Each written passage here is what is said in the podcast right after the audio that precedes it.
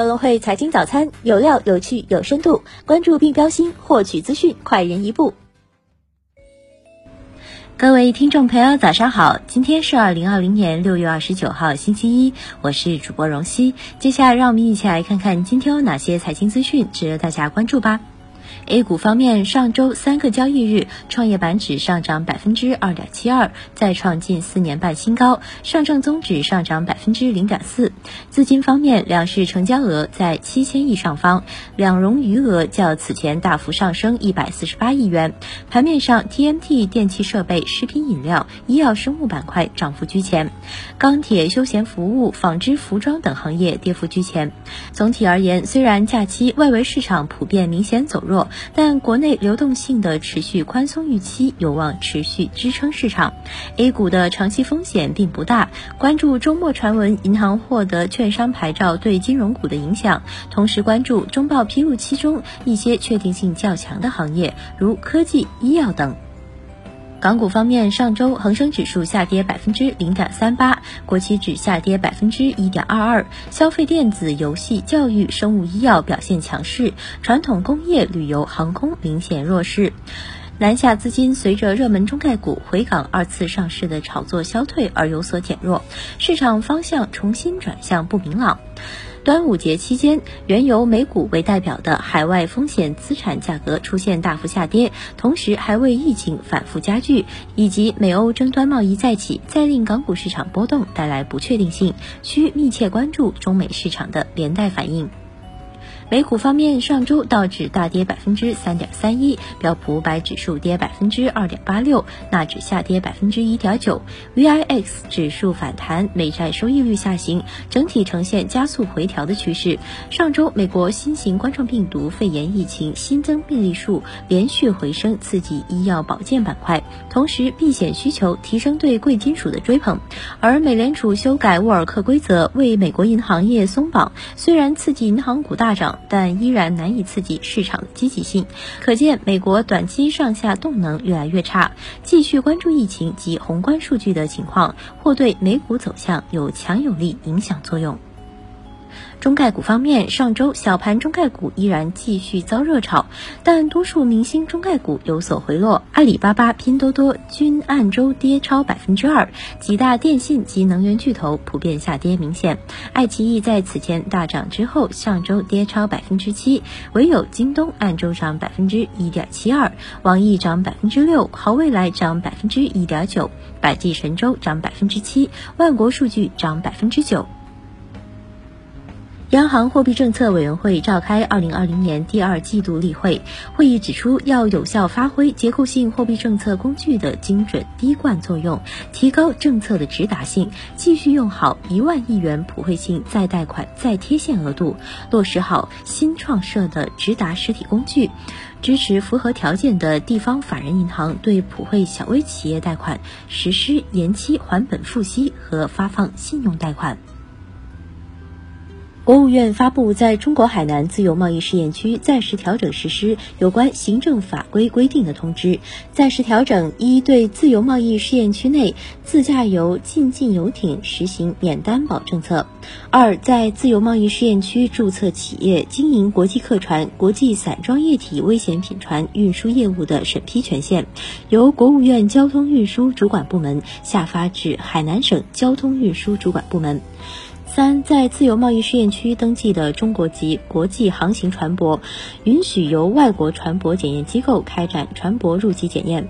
四，允许仅涉及自由贸易试验区港口的外籍邮轮运营多点挂靠航线业务。中国五月规模以上工业企业利润五千八百二十三点四亿元，同比增百分之六，前值降百分之四点三零。国家统计局工业司高级统计师朱红表示，五月份随着复工复产深入推进，生产经营秩序逐步恢复，工业企业效益状况持续改善，当月利润增速实现由负转正。但累计看，一到五月份利润一万八千四百三十四点九亿元，同比下降百分之十九点三。降幅依然较大。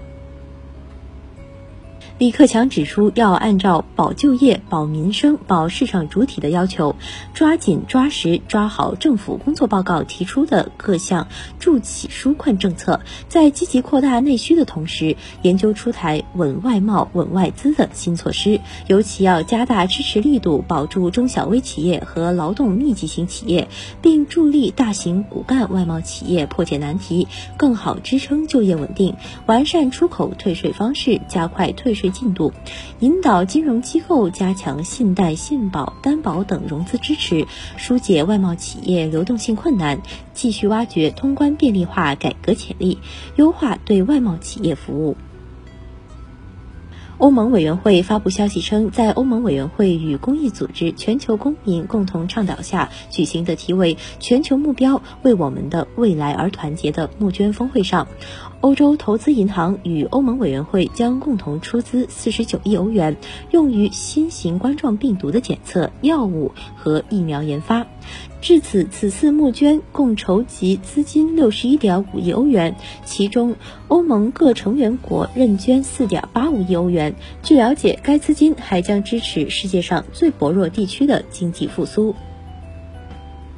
沃森生物公告，公司作为共同申报方，于近日收到国家药品监督管理局批准的新型冠状病毒 mRNA 疫苗药物临床试验批件。这个疫苗是中国首个获批进入临床试验阶段的 mRNA 新型冠状病毒疫苗。目前仅有美国、德国等少数几个国家的新型冠状病毒 mRNA 疫苗进入临床试验阶段。平安集团近日与武汉市政府签署了战略合作框架协议。根据协议，未来五年，平安集团将为武汉市重点经济领域提供投融资意向金额两百亿元，全力支持武汉疫后重振，打赢民生保卫战和经济发展战。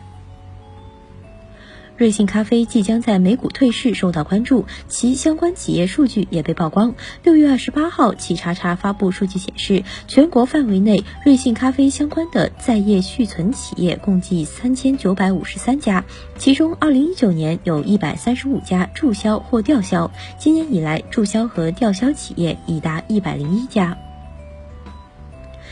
北京新浪支付科技有限公司因为九项违法行为被罚没合计约一千八百八十四万元。公示信息显示，新浪支付存在九项违法行为，包括未落实特约商户管理责任、为不符合规定的商户开通代收业务等。媒体披露的一项专利信息显示，媒体发明了全新的超薄触摸技术，它能减少显示屏的构造层级，移除多余电路，实现实现模组变薄变轻的目的。专利信息还指出，更薄的显示结构可用于 iPhone、iPad、Apple Watch 等，也可以适用于苹果的笔记本电脑。根据媒体推测，该技术有望最先运用于全新的 iPhone 十二系列旗舰上。再关注一下股市方面的消息，深交所公布创业板改革并试点注册制的第四批获受理企业，其中河南凯望电子科技股份有限公司、深圳市汇创达科技股份有限公司、昆山亚香香料股份有限公司等二十六家企业申请 IPO，双捷电器、新源科技等八家企业申请再融资。万丰奥威子公司获得特斯拉配套商定点项目。ST 天成二零一九年净利润亏损八点四六亿，会计师事务所保留意见审计报告。海格通信签署二点八三亿元合同，标的为无线通信、北斗导航产品及配套设备。今日重要财经事件关注。日本五月季调后零售销售，美国五月 NAR 季调后成屋签约销售指数，英国央行货币政策委员会委员弗利格将发表讲话。以上就是今天节目的主要内容，更多深度专业的财经资讯，您可搜索并下载高隆汇手机 APP 查看。感谢您的收听，我们明天不见不散。